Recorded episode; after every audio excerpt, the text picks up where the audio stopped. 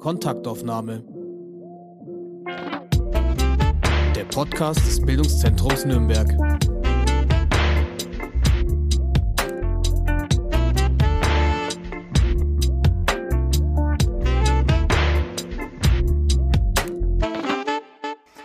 Ja, hallo und herzlich willkommen zu einer weiteren Folge von Kontaktaufnahme, dem Podcast des Bildungszentrums Nürnberg. Mein Name ist Tobias Wildner und ich sitze hier gegenüber von Herrn Professor Hans-Jürgen Prömel an der Technischen Uni Nürnberg. Eine Uni, die es eigentlich noch gar nicht gibt oder vielleicht doch. Das werden wir jetzt gleich rausfinden. Hallo, Herr Prömel, schön, dass wir uns unterhalten können heute. Hallo, freut mich, dass wir uns unterhalten können. Ja, wir sind ja hier in der Ulmenstraße, jetzt noch in Interimsgebäuden. Ähm, das heißt, das Gebäude der Uni ist eigentlich noch gar nicht da. Wie fühlt sich das denn an, so ein Präsident einer Uni zu sein, die es vielleicht noch gar nicht so richtig gibt? Es ist ein ungeheuer spannendes Gefühl. Ich war ja lange Jahre Präsident von Universitäten, die es gibt und die auch alt sind. Die Herausforderung, wirklich eine Universität neu zu gründen und das von Anfang an, ist eine ungeheuer spannende Herausforderung. Hat ja auch so ein bisschen Startup-Feeling vielleicht hier, es oder? Es hat Startup-Feeling, ist genau ein Startup. Und man wundert sich, wenn man lange Präsident einer großen Universität war, was man alles tun muss, um eine neue Universität zu gründen. Also man kommt in Ebenen rein, die man in einer großen Institution nie wahrgenommen hat. Das glaube ich. Da gibt es wahrscheinlich jede Menge, was man gar nicht auf dem Schirm hatte vielleicht. Ne? Also dass am ersten Tag, an meinem ersten Dienstag, der Kanzler und der Präsident gemeinsam den Briefkasten anschrauben müssten, damit wir Post empfangen können, war für mich ein bleibendes Erlebnis. Ja, das wird sicherlich in Erinnerung bleiben. Ja. Ja, so, also vielleicht können Sie ganz kurz noch sagen, wie so der Fahrplan aussieht. Also jetzt sind Sie erstmal hier eingezogen. Das schaut ja, wenn man hier reinkommt, schon nach einer echten Uni aus. Ähm, es gibt Büroräume, es gibt auch Räume, habe ich gerade schon sehen dürfen, die für Lernen auch irgendwie da sind, für Seminarbetrieb. Wir sitzen hier in einem Besprechungsraum ähm, mit eher Sofamöbeln, die auch so diesen Start-up-Hauch irgendwie haben. Ähm, wann starten denn so die ersten Studis und wann äh, und wo? Äh, ist das hier? Ist das in den neuen Gebäuden? Also ich fange mal andersrum mhm. an. Das erste, das erste neue Gebäude wird hoffentlich Ende Januar nächsten Jahres fertig werden, so dass wir das Sommersemester im nächsten Jahr schon auf dem Campus hoffen machen zu können. Da wir im Wintersemester, in diesem Wintersemester beginnen wollen mit der ersten kleinen Kohorte, werden wir die auch hier unterrichten. Das ist praktisch die Testkohorte. Das ist die, das ist die Testkohorte. Wir, es ist quasi ein Probedurchlauf, aber mit echten Studierenden, die auch einen wirklichen Abschluss hier machen können. In gewisser Weise sind wir im Moment dabei, eine Testkohorte durchlaufen zu lassen, weil wir einen ersten Masterstudiengang, also ein Modul, äh, online machen. Herr Burgert zusammen mit Frau Jahnke bietet einen solchen Studiengang mhm. an. Wir haben international 30 Studierende ausgewählt und das machen sie online. So, das ist dann die nullte Phase. Auch okay. mit eigenen Studierenden werden wir es in diesem Herbst ja. beginnen. Und da läuft bisher alles auch nach Plan oder gab es schon so ein paar Anpassungsnotwendigkeiten? Also gerade bei so einem riesen Neubau ist es wahrscheinlich kein, keine Überraschung, wenn da nicht alles so nach Plan Also es läuft alles nach Plan, aber man muss wöchentlich den Plan ändern. Okay. also ganz im Sinne von agiler, ja. äh, agilem Vorgehen. Also ich glaube, man kann, wenn man so etwas neu gründet und aufbaut, nicht vorhersehen, wie die Dinge genau laufen. Man hat eine Grobstruktur, man hat Eckpunkte, wie beispielsweise, dass im mhm. Wintersemester die erste kleine Kohorte unterrichtet werden soll. Es gibt einige andere Eckpunkte, aber wie man da hinkommt, ist extrem volatil, weil wir haben ja keine bestehenden Strukturen. Wir wissen ja auch nicht, welche Menschen wir wann gewinnen. Wir haben in den ersten zwei Jahren jetzt 55 Personen eingestellt. Das haben wir noch Kanzler und Präsident sehr viele Dinge händisch selber getan. Aber wer dann kommt und wer dann etwas später kommt, das lässt sich nicht genau prognostizieren. Und wie Leute zusammen agieren, ist eine ungeheuer spannende Situation. Ich glaube, man muss das Ziel im Auge behalten. Nur der Weg zum Ziel, der ist volatil. Und wenn ich Ihnen jetzt so zuhöre, dann scheint Ihnen das auch Spaß zu machen. Es macht mir Spaß. Ja, ich würde jetzt am Anfang so ein bisschen auf, die, auf den Aufbau mal ähm, schauen dieser neuen Universität, die ja dann auch ein großes Gelände in Lichtenreuth im Süden von Nürnberg haben wird. Sie planen ja so mit, wenn ich richtig informiert bin, 5000 bis 6000 Studierenden, ähm, bis zu 240 Professuren, also schon auch ein, ein richtiges Gewicht. Ja, in der Endaufbaustufe ist das vorgesehen im Konzept. Und jetzt haben wir natürlich in ähm, Nürnberg und in der Metropolregion Nürnberg ähm, noch ein paar andere Unis. Die große FAU, wir haben die TH Nürnberg, die Technische Hochschule, die ja schon auch gewisse Ähnlichkeiten wahrscheinlich inhaltlicher Art hat. Es gibt die TU München, die schon vom Namen her irgendwie ganz ähnlich ist und vom Aufbau wahrscheinlich auch nicht ganz entfernt, eine Stunde Zugfahrt. Da drängt sich natürlich die Frage auf, warum braucht jetzt Nürnberg oder warum braucht Bayern nochmal eine Uni? Ich versuche mal auf verschiedenen Ebenen zu antworten. Äh, Sie hatten als erstes das Stichwort Nürnberg gebracht. Ähm, das ist für Nürnberg natürlich eine fantastische Chance, dass wir den Bildungsraum Nürnberg signifikant stärken. In enger Zusammenarbeit mit den beiden von Ihnen genannten Hochschulen, aber auch in enger Zusammenarbeit mit den außeruniversitären Forschungsinstitutionen, die wir hier haben. Das größte Fraunhofer-Institut Deutschlands ist hier in Nürnberg. Wir haben ein recht starkes Max-Planck-Institut und es gibt einige andere Institutionen noch. Also es wird eine signifikante Stärkung des Wissenschaftsraums Nürnberg sein und damit ein Stückchen weit auch ein Gegengewicht zu München, was Sie gerade genannt haben. So, also strategisch ist das, glaube ich, für die Region eine hervorragende Initiative. Wenn ich jetzt mal global politisch denke, haben wir die Chance wirklich in den neuen, in den alten Bundesländern ist das die erste Universitätsneugründung seit über 40 Jahren. Also hier in Bayern war Passau die letzte. Und wenn Sie sich mal 40 Jahre zurückdenken, vielleicht können Sie das nicht so gut, aber wenn man das mal gerade so, äh, dann sah die Welt ganz anders aus. Und gerade, wir werden ja eine technische Universität werden, gerade was die Technologie angeht. Also ich habe meine Doktorarbeit in Anfang der 80er Jahre als Mathematiker auf einer Schreibmaschine geschrieben, wo ich jedes Zeichen einzeln einsetzen musste, weil ja. es gab noch keine PCs. So, da sieht man, was sich in den letzten 40 Jahren alles getan hat da eine neue Universität zu gründen, die diesen Formen Rechnung trägt, ist, glaube ich, ein wunderbares Experiment, was auch eine Dynamik für die anderen Universitäten entwickeln wird, weil wir können Dinge ausprobieren. Wir sind ja quasi ein kleiner Experimentierkasten. Wir können neue Lehrstrukturen ausprobieren. Wir brauchen nicht umzusteuern. Wir können wirklich neue Forschungsstrukturen ausprobieren. Und ich war lange Präsident einer großen technischen Universität und ich weiß, wie schwer es ist, ein neues Gebiet zu etablieren. Weil eine Professorin oder ein Professor, den ich berufe, berufe ich für 30 Jahre. Ja. Und der wird 30 Jahre das tun, für das ich ihn berufen habe. Und ein neues Gebiet zu etablieren heißt, man muss mühsam Dinge absparen oder muss auf Programme der Landesregierung warten, die zusätzliche Professuren bereitstellt. Und dann kann man eine Universität ganz langsam umsteuern. Und hier haben wir wirklich die Möglichkeit, neue Strukturen zu schaffen in Lehre, in Forschung, aber auch in Administration und Verwaltung. Und das wollen wir sehr konsequent denken. Und damit ein Role Model für andere Universitäten mhm. zu werden. Das heißt, wenn Sie das Mittagessen gehen mit den Präsidenten der TH oder der FAU, dann können Sie sich noch gut in die Augen schauen oder sind die neidisch oder? Ob sie neidisch sind, das müssen Sie die Präsidenten der anderen beiden Universitäten fragen, weil wir haben natürlich schon Möglichkeiten, die man in einer bestehenden Universität nicht macht, nicht hat. Ich hoffe aber, dass eine sehr gute Kooperation hier im Wissenschaftsraum Nürnberg wird, mhm. dass wir so ein bisschen Innovationsmotor sind, aber die anderen ja. auch mitnehmen. Also ich ja. möchte nicht in Konkurrenz, sondern in Kooperation gerade mit den anderen Hochschulen hier in der Region agieren. Jetzt ist ja dieses Riesenprojekt, ähm, so kann man es glaube ich nennen, irgendwie mit 1,2 Milliarden auch ein großer Kostenfaktor.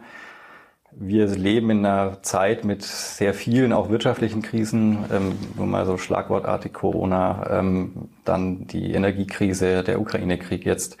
Ist es für Sie auch Glück, dass die Entscheidung vor, ich weiß nicht, fünf, sieben Jahren ähm, fiel, diese Uni zu bauen? Es kann sein, dass es Glück ist, weil die Entscheidung der Landesregierung ist von daher einfacher gewesen, als wenn sie das heute entscheiden müssen. Aber strategisch ist es doch klug, gerade in Umbruch- und Krisensituationen auf so etwas Neues zu setzen, damit man vernünftig aus Krisen rauskommt. Politisch ist es natürlich schwieriger, Geld für etwas locker zu machen, wenn es eine Krise ist und es muss gespart werden und es muss Geld gegeben werden für Maßnahmen gegen Corona und für andere Dinge, Ost-West-Konflikt und was immer im Moment ansteht. Also von daher, ich glaube, es war ein guter Zeitpunkt, aber ähm, die Entscheidung ist, glaube ich, jetzt noch umso richtiger gewesen, als sie damals war. Jetzt ist so ein, so ein Aufbau, ähm, eine Uni von Null weg ist ja schon auch eine, wie Sie schon erwähnt hatten, eine sehr einmalige Sache.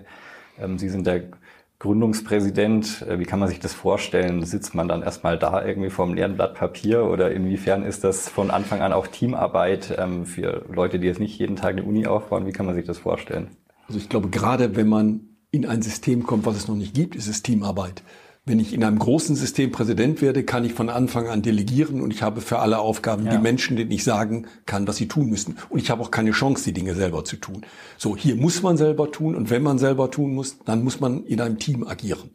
Ich glaube, das ist ein ganz wichtiges Element, dass wir uns als Team verstehen. Natürlich gibt es eine gewisse Hierarchie und äh, gewisse Verantwortlichkeiten, aber das ist mir ganz wichtig und ich möchte auch generell die Universität als eine Universität mit relativ flachen Hierarchien aufbauen. Mhm.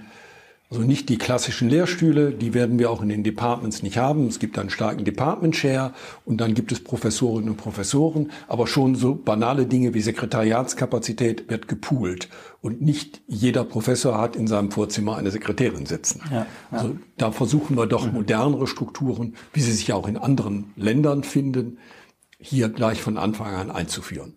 Ist diese Departmentstruktur auch das Merkmal der TU Nürnberg, das sie jetzt von anderen Unis unterscheidet? Oder gibt es da noch andere Dinge, wo Sie sagen, ja, da stechen wir hoffentlich auch dann raus? Es ist ein, es ist ein kleines Element. Es ja. wird ganz viele Dinge geben, wo wir uns unterscheiden. Wir wollen ganz viele Dinge anders machen.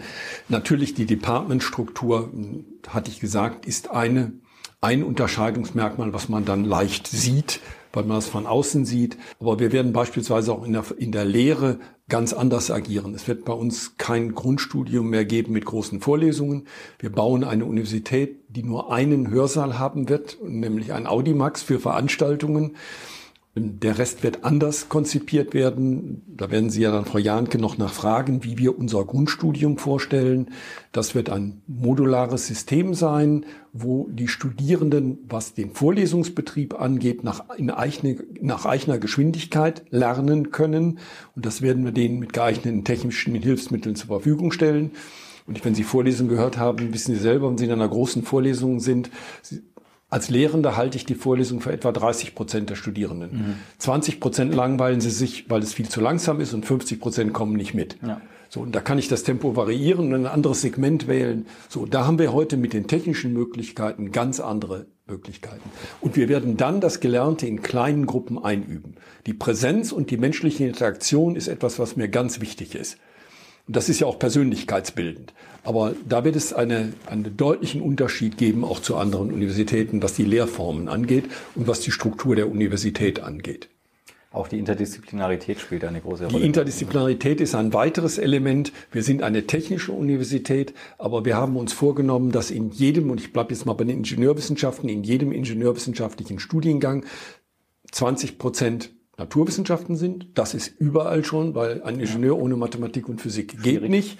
Aber 20 Prozent Geistes- und Sozialwissenschaften. Mhm. Und zwar als integraler Bestandteil und nicht nur als Add-on, was so ein bisschen aufgesetzt ist.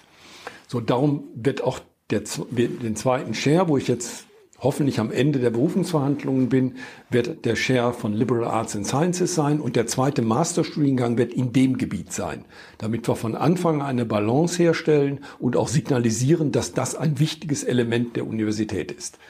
Wie der Masterstudiengang aussehen wird, wird sich entscheiden, sobald der Share angenommen hat, weil der, der wird natürlich den ersten Masterstudiengang maßgeblich mitgestalten.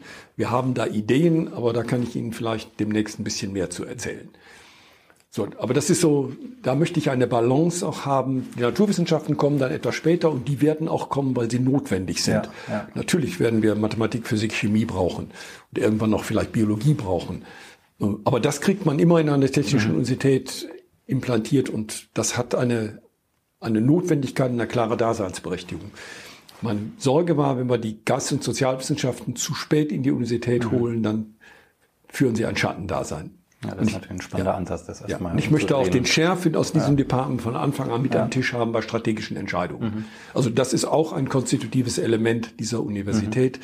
dass die Rolle der Geisteswissenschaften vielleicht stärker ist, als sie an zumindest einigen anderen Universitäten ist. Und der Grund ist, glaube ich, offensichtlich, weil äh, wir brauchen die Reflexion dessen, was die Ingenieure tun. Also die Gesellschaft muss sich frühzeitig einbringen können. Ingenieure können viele Probleme des täglichen Lebens lösen und diese Lösungen werden von der Gesellschaft nicht akzeptiert. Ja. Man, es gibt da viele gute Beispiele. Natürlich kann man Atomkraftwerke bauen und die Energieversorgung sicherstellen. Sie wissen, dass das im Moment in diesem Lande nicht Akzeptanz findet. Und so gibt es viele Dinge, wo ich sagen kann, die Ingenieure lösen das Problem und die Bevölkerung steht davor und lacht. Und das wäre dann auch im Prinzip der Punkt, wo Sie sagen, wenn eine Studierende oder ein Studierender ähm, hier den Bachelor macht oder den Master, ähm, zeichnet Sie oder Ihnen das dann auch aus, wenn, wenn man mit dem Abschluss in der Tasche rausgeht und sich auf einen Job bewirbt? Er muss, er muss diese Reflexionsebene durchlebt haben und sich mit den Argumenten auseinandergesetzt haben. Ja, das soll ein Element sein, was die Person auszeichnet. Ja. Jetzt ist ja ähm, gerade im technischen Bereich ist auch gängig, dass man viel, also nicht nur im technischen Bereich, aber auch Drittmittelförderung hat, dass man ähm, Unternehmenskooperationen hat. Es gibt ganze Lehrstühle, die von großen Konzernen finanziert werden zum Teil. Äh, wie sichern Sie die Freiheit der Forschung an Ihrer Universität vor diesem Hintergrund? Wie garantieren Sie, dass das auch erhalten bleibt? Ähm, wie wichtig ist Ihnen das? Also Sie haben jetzt zwei Dinge genannt, die beide wichtig sind. Und da muss man schauen, dass man sie ausbalanciert. Zum Ersten, für eine technische Universität ist Kooperation mit der Industrie essentiell. Weil sonst leben wir im Elfenbeinturm. Wir müssen wissen, welche Probleme es da gibt und wir müssen die auch in Interaktion mit Industrieunternehmen ja, lösen. Ja. So, ähm, da werden wir vermutlich eher die theoretische Seite machen, die Industrie, die Anwendung. Aber da kann ich Ihnen viele gute Beispiele nennen, wie so etwas wunderbar funktioniert. Und das wird eine wichtige Rolle sein. So, wir werden nicht Serviceleister der Industrie werden. Wenn wir Projekte mit der Industrie machen, müssen die auf Augenhöhe und partnerschaftlich sein. So, das muss man sicherstellen. Mhm. Es gibt immer wieder ich will nicht sagen Versuche, aber doch äh, manchmal hätte die Industrie gerne, dass Universitäten oder Hochschulen verlängerte Werkbänke werden, mhm. gewisse Dinge auslagern. Ich glaube, da muss man mit Augenmaß darauf achten, dass das nicht passiert. Wir sind eine wissenschaftliche Institution und Wissenschaft kann man mit der Industrie gut machen. Wir werden auch einen theoretischen Teil haben, der vielleicht nicht diese Anknüpfungspunkte ja. hat, aber es wird bei der Universität auch den praktischen Teil sein, wo wir Dinge mit der Industrie machen.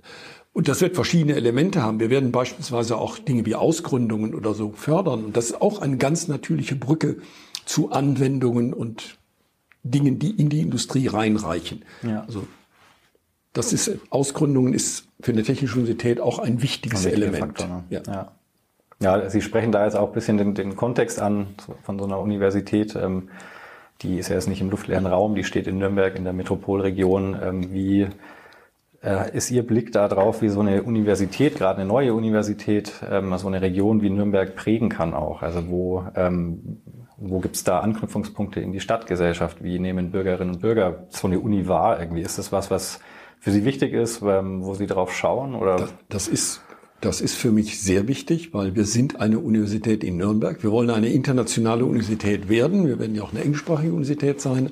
Aber man braucht man braucht Wurzeln und man braucht Flügel. Und die Wurzeln sind in Nürnberg und dazu stehen mhm. wir auch. Und im Moment ist meine Wahrnehmung, werden wir von der Stadtgesellschaft sehr positiv wahrgenommen.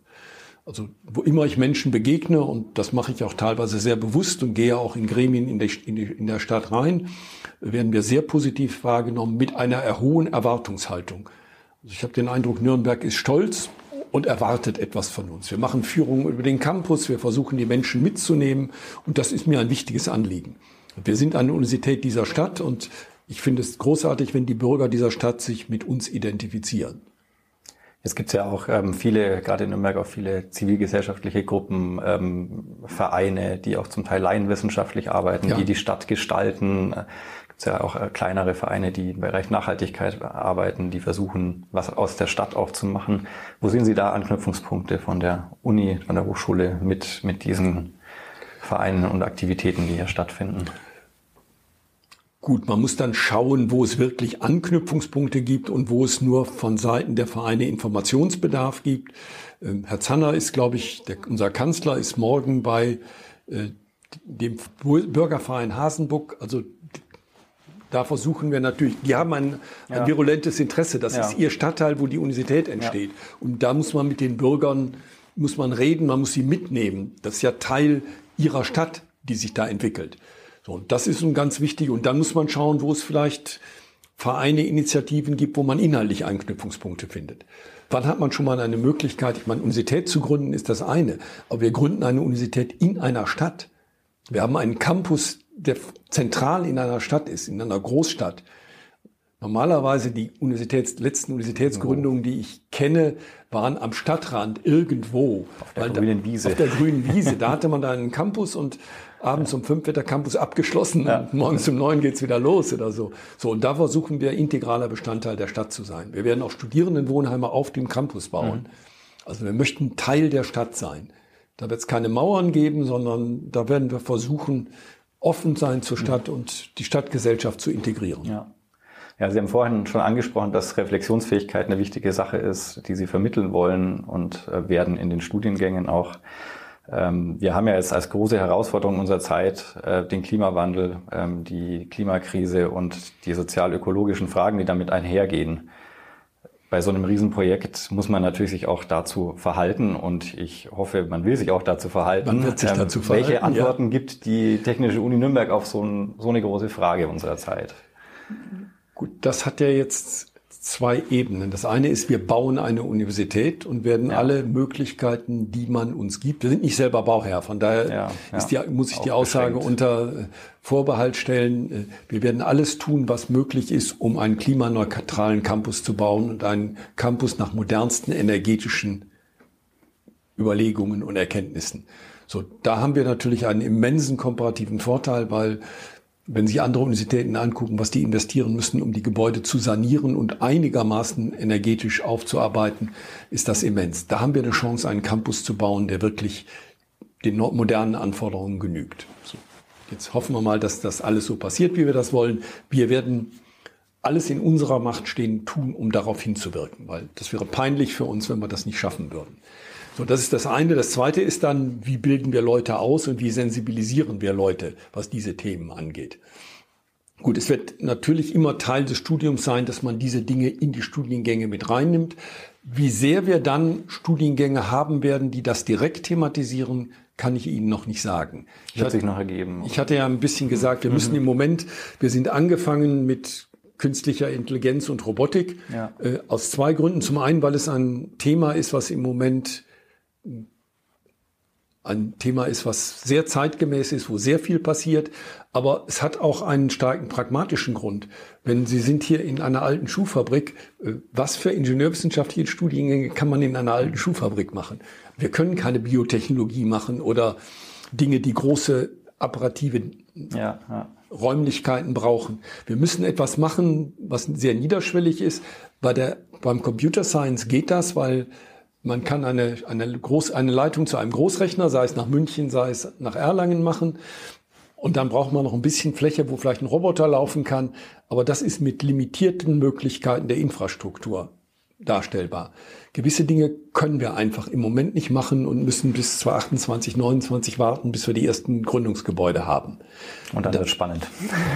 dann haben wir eine viel größere Gestaltungsmöglichkeiten, welche Gebiete wir dann noch ja. nehmen. Ja.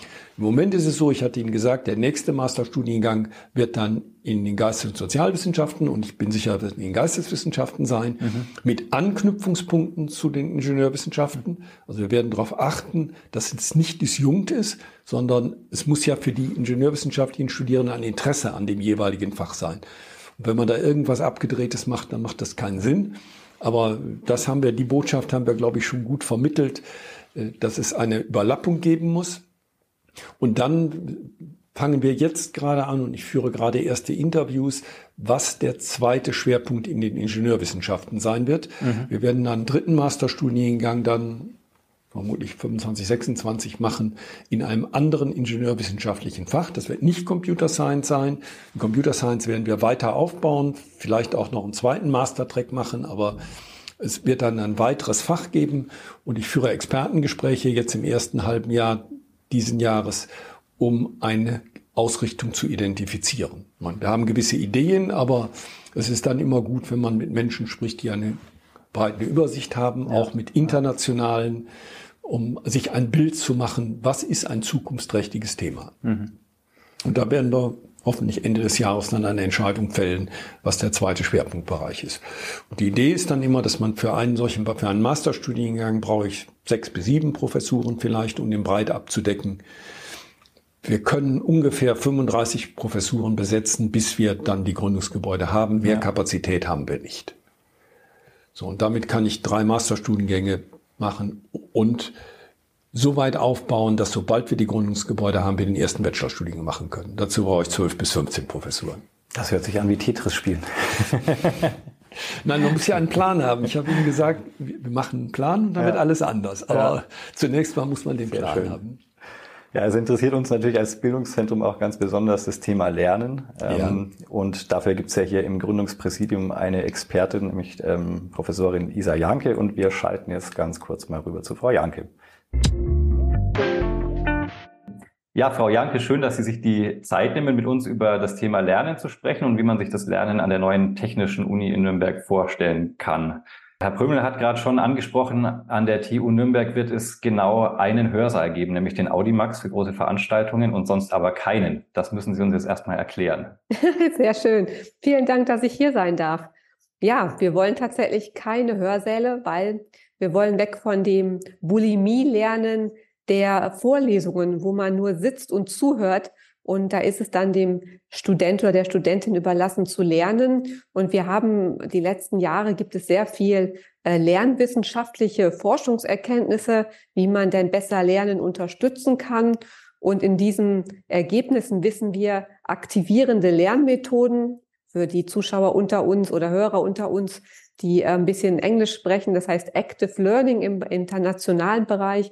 Dieses Active Learning, diese aktivierenden Lernstrategien, die kann man eben nicht in diesen Hörsälen durchführen. Da braucht man erstens kleinere Gruppen, so 20, 25 Leute pro äh, Raum und man hat dann ähm, andere Möglichkeiten, mit den äh, Studierenden in Interaktion zu treten. Und das kann man in Vorlesungsräumen weniger. Da hat man ja da 300, 100 oder je nach Größe auch 600 Leute sitzen.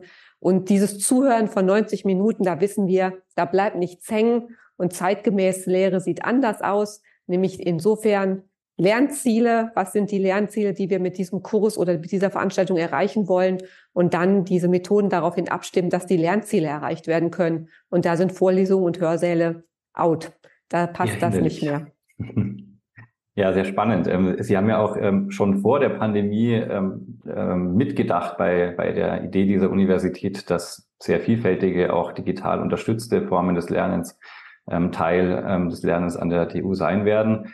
Wie würden Sie jetzt die letzten zwei, drei Jahre bewerten? War das jetzt für, für das, was Sie vorhaben, eher förderlich, weil man sagen könnte, naja, das, das gab dem Ganzen im Bereich Digitalem auch so einen gewissen Booster? Oder ist das eher ein Problem, dass jetzt alle nur noch denken, naja, ähm, die Zoom-Lehre, das ist digitales Lernen und das ist, wie wir wissen, ja natürlich ein sehr verkürzter Begriff von, von dem, was wir äh, unter Lernen in der Digitalität verstehen.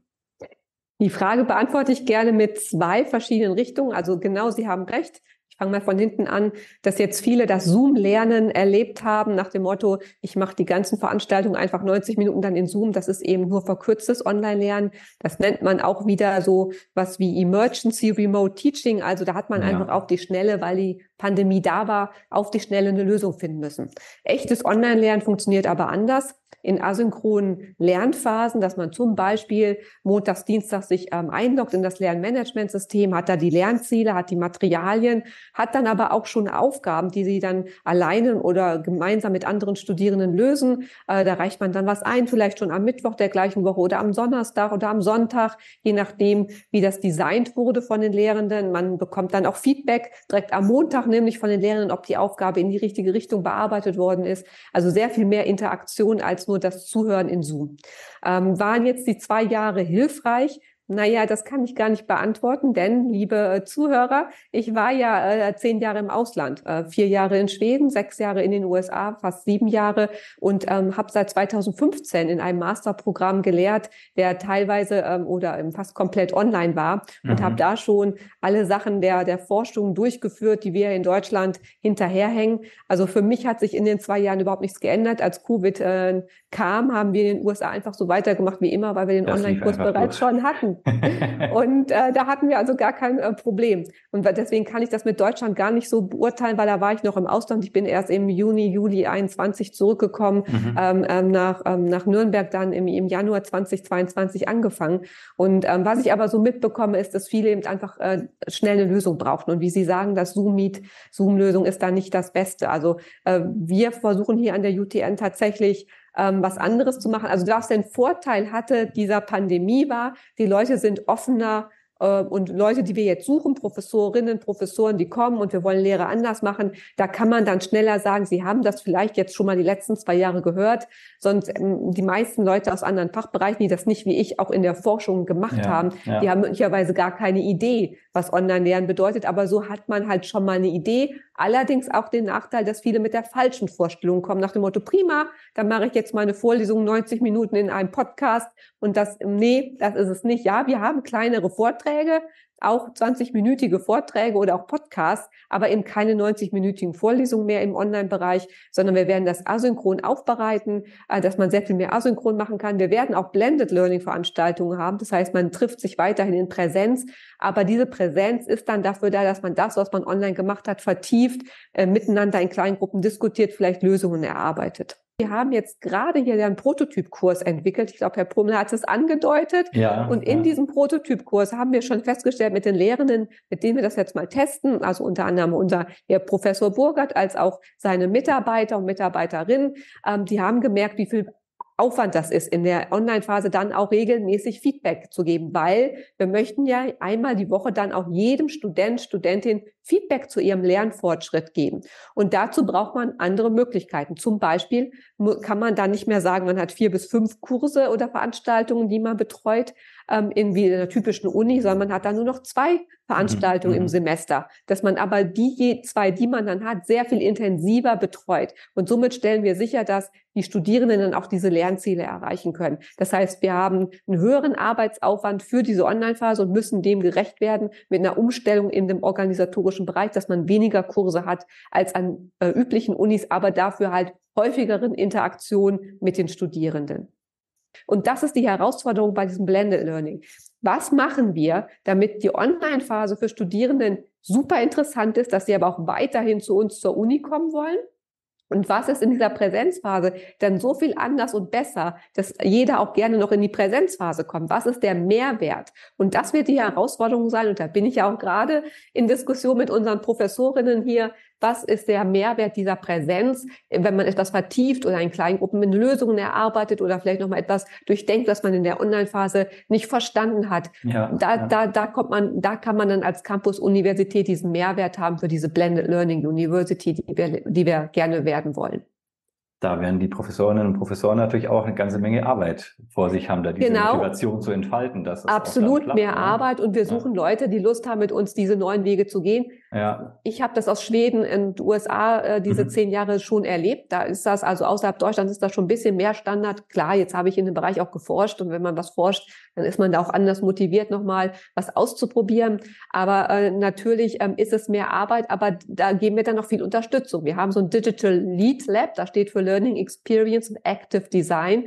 Und mhm. da haben wir dann Leute, die wir ähm, ähm, ausbilden im Didaktikbereich, Instructional-Bereich, äh, Learning Technology-Bereich, die mit den Studi äh, äh, Professorinnen sehr eng zusammenarbeiten, diese Kurse vorbereiten, iterativ diese Kurse testen. Läuft die Technik, läuft die Didaktik? Passt das zu den Lernzielen? Haben die Leute hinterher mehr gelernt als vorher? Ähm, ist das nur Wissensabfrage oder sind das tatsächlich vertiefte, kompetenzorientierte ähm, Lernziele, die ähm, dort ermöglicht werden? Also welche Kompetenzen kann man in den einzelnen Kursen erarbeiten? Aber das wird tatsächlich in eins zu eins Coaching, in Workshops, ähm, in sehr vielen engen Zusammenarbeiten mit den Lehrenden zusammen ähm, erarbeitet. Ähm, Erleichterung der Arbeit kann auch sein, dass wenn man mal neue Kurse entwickeln will, dass man dafür äh, Semesterwochen an Stunden angerechnet bekommen kann, damit man das den Einstieg erleichtert. Weil diese Kurse, die man online macht, das dauert so ein, zwei Mal meistens so im dritten Mal, dann läuft es wirklich ja, rund, aber man, mhm. genau, die ersten Mal, da ist immer was, was man sich überlegt hat, was aber eben nicht so klappt, was man ja. in der Praxis erst merkt, das merkt man vorher auch gar nicht. Und dann muss man das zwei, dreimal machen und beim dritten Mal läuft es dann relativ simpel in Routine. Aber wenn sich wie in der Informatik schnell die Inhalte ändern, muss man auch regelmäßig die Kurse wieder anpassen. Jetzt haben Sie ja die, äh, die spannende Situation, äh, dass Sie eine Uni von Null weg mitgestalten können, wo ja noch nicht mal die Gebäude stehen. Das ist ja wirklich ein, ein völliges Novum eigentlich. Normalerweise hat man zumindest irgendeinen Bau, mit dem man zurechtkommen muss beim, beim äh, gedanklichen Entwickeln von Lernszenarien. Sie können jetzt im Prinzip wahrscheinlich noch, so stelle ich mir das jetzt vor, äh, noch mitreden, was die Raumgestaltung anbelangt. Wie, wie schauen also solche äh, zeitgemäßen Lernräume an der TU aus? Wie kann man sich das vorstellen? Ja, schade, dass ich jetzt nichts teilen kann und Fotos zeigen kann. Ich habe jetzt vor kurzem auch genau, weil wir die Möglichkeiten haben, das zu gestalten, nochmal in meine internationale Community auf Twitter, ähm, Facebook, äh, Facebook nicht, äh, da bin ich nicht mehr, LinkedIn, Instagram, als auch per E-Mail die Leute gefragt, schickt mir bitte Fotos von euren innovativen Unis, wie sieht Active Learning, also wie sehen diese aktivierenden Lernstrategien, das heißt so Active Learning Classrooms im internationalen Bereich, wie sieht das bei euch aus? Da sammle ich gerne mal die Fotos und dann, da gibt's ganz tolle Beispiele. Eine Doktorandin von mir, die noch, als ich noch in Schweden war, die hat zum Beispiel die äh, Wien verglichen, die Umeå, äh, die Umeå University in Schweden verglichen. Da war, glaube ich, Frankfurt mit dabei, eine amerikanische Uni. Also da, von, da, von, von daher hatte ich da schon erste Ideen, wie Räume anders aussehen müssen. Ja, keine Hör, was, wie muss es jetzt anders aussehen? Keine Hörsäle es müssen viele Stühle mit Rollen da sein, weil man braucht dann vielleicht manchmal so drei, vier Gruppen zusammen als Projektgruppe. Dann braucht man natürlich, braucht man Technikausstattung, Tische, ähm, wo man dann Gruppenarbeit durchführen kann, aber auch natürlich hybride Möglichkeiten, wenn jemand mal krank ist, der dann hybrid sich zuschalten kann. Neueste Technologien, natürlich Strom und WLAN, ähm, aber ein sehr einladender Raum, der offen ist, hell begrünt, äh, wo man reinkommen will, ähm, sich wohlfühlt und etwas lernen möchte gemeinsam mit den anderen und in Interaktion mit den anderen sich weiterentwickeln will und seine Kompetenzen. Ähm, das heißt, ähm, wenn man so ein bisschen mal Active Learning Classroom googelt, bekommt man gute Fotos von der ganzen Welt, wie solche Räume aussehen können. Aber weg von diesen klassischen festen Stuhlreihen. Das ist ja, klar, weil diese ja. Stuhlreihen bedeutet, ich sitze da, ich bin nur der Konsument von Hören, ich höre da quasi nur zu, ich muss nichts machen. Und diese Active Learning Classrooms sind schon vom Setting so angelegt, dass ich da anders sitze, dass ich ähm, die Möglichkeit habe, zu dritt an einem runden Tisch zu sitzen oder zu fünft, äh, dass ich da ein Bildschirm habe, mit dem ich teilen kann. Der, der, der Lehrende ist vielleicht in der Mitte des Raumes und bewegt sich anders. Und ich kann natürlich auch Vorträge dort in diesen, Vor, äh, in diesen Räumen halten aber es ist eben eher für diese Interaktion gedacht. Dann haben wir natürlich informelle Räume, wo ich einfach oder auch informelle Spaces, wo ich einfach äh, mal zum Essen da war. Sie sehen anderen Student oder Studentin und will mich mit dem zusammensetzen und habe dann auch die Möglichkeit, mich auf dem Flur zusammenzusetzen und habe kleinere Projektarbeitsgruppenräume, kann als Student oder als studentische Gruppe auch vielleicht einen kleineren Raum mal mieten mit zwei, drei Leuten, wo ich jetzt gerade mal zusammensitzen möchte, weil ich ein Projekt bearbeite. Ähm, also da gibt's verschiedene Einrichtungen, aber wir werden in der Regel kleinere Räume haben und diese die sind flexibel ausgestattet. Also dass es alles auch von den Farben her eher einladend ist, sich da hinzusetzen. Wir haben jetzt hier an der TU Nürnberg im dritten Stock tatsächlich mal einen so einen Raum eingerichtet. Ähm, das kann man sich gerne ansehen, aber es gibt genügend andere Unis, die auch bereits schon auf dem Weg sind. Wie gesagt, Umeo hat da vor zehn Jahren angefangen.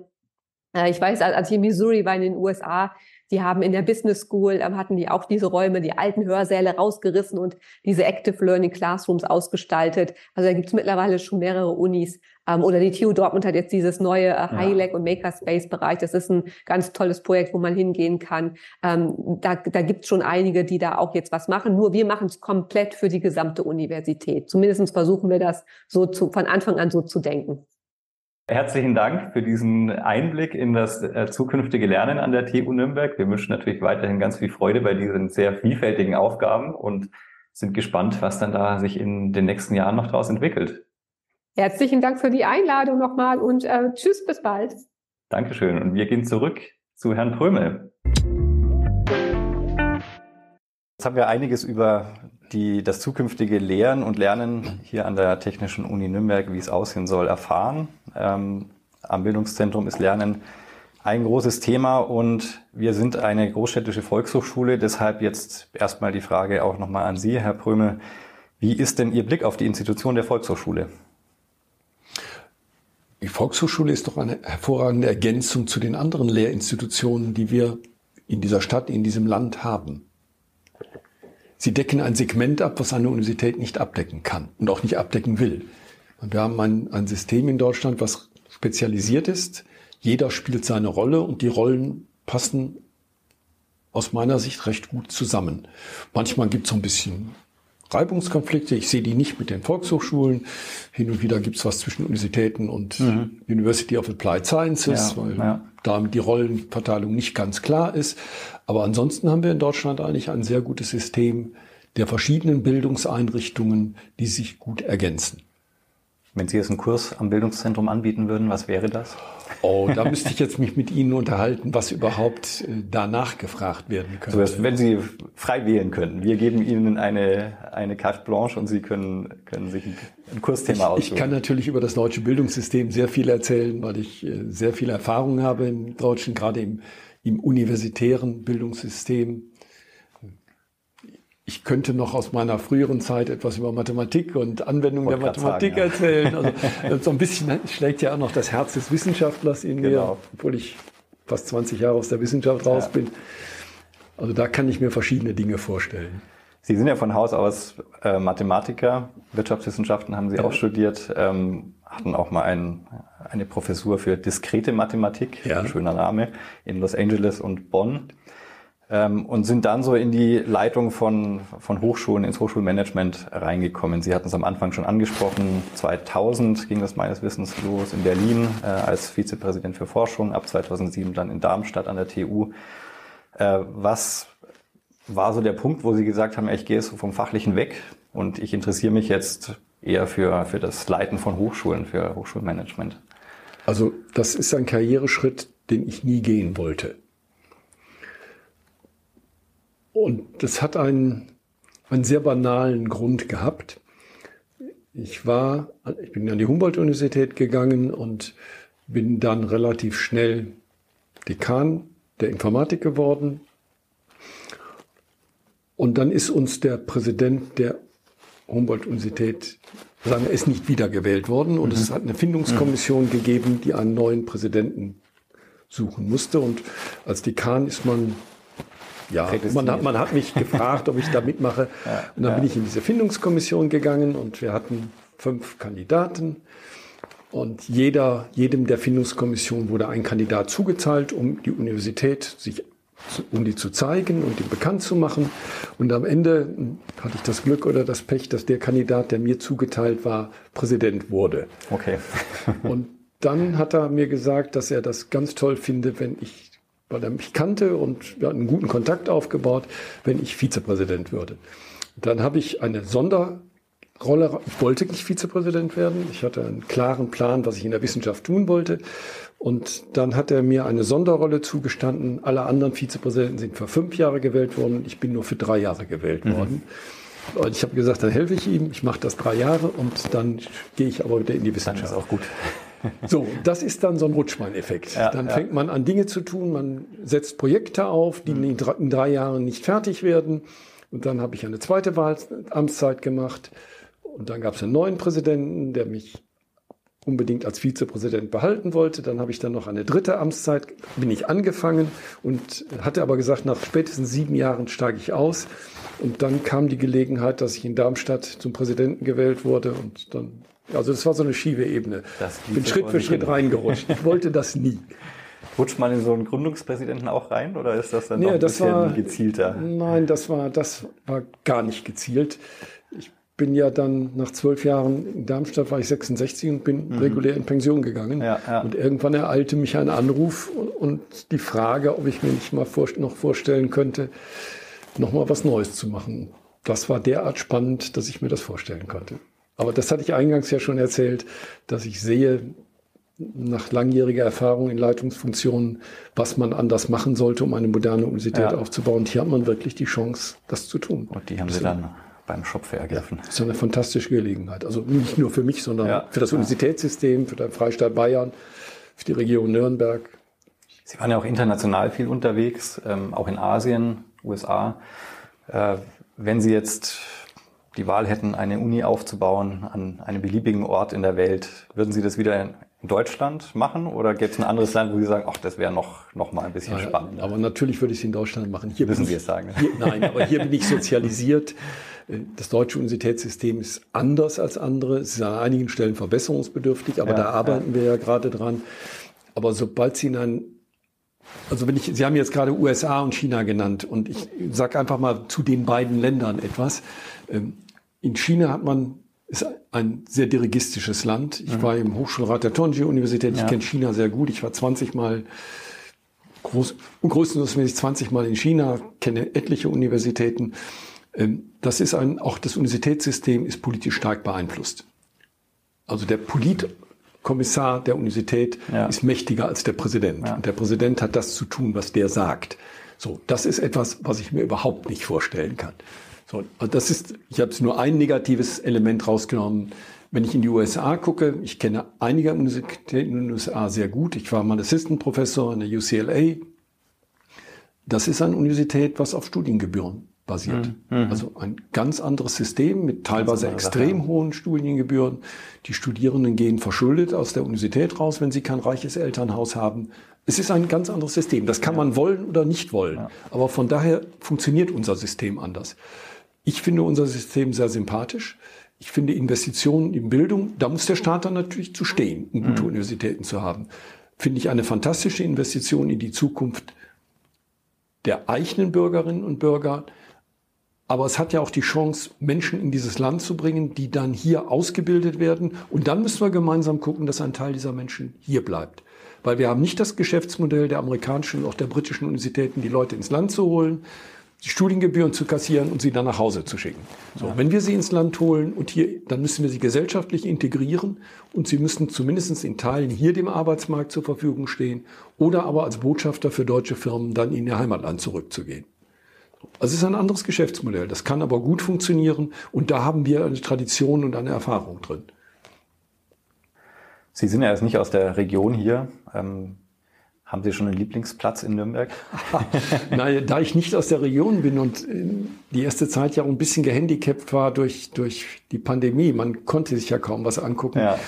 kenne ich nur die haupttouristischen Orte, die ich aber sehr spannend finde. Also mhm. die Nürnberger Burg finde ich sehr spannend und das Germanische Nationalmuseum, da war ich schon mehrmals, ja. finde ich wirklich hervorragend. Und ansonsten ein Kleinod, was mir sehr gefallen hat, wo ich auch schon zweimal war, ist der Friedhof St. Johannes heißt ja, er, glaube ich. Genau, ja. Wo die alten, wo Dürer mhm. beispielsweise, ja. da lernt man die Stadtgeschichte kennen, mhm. indem man über einen Friedhof geht. Das habe ich noch in keiner anderen mhm. Stadt so erlebt. Das fand ich ungeheuer spannend. Also ich hoffe, dass ich jetzt im nächsten Sommer ein bisschen mehr dann auch von der Umgebung kennenlerne.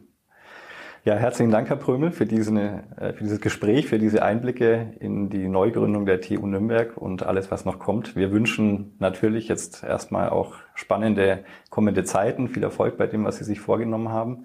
Sind ganz gespannt, wenn dann das neue Gebäude oder die neuen Gebäude stehen in Lichtenreuth, werden das natürlich auch ein bisschen verfolgen.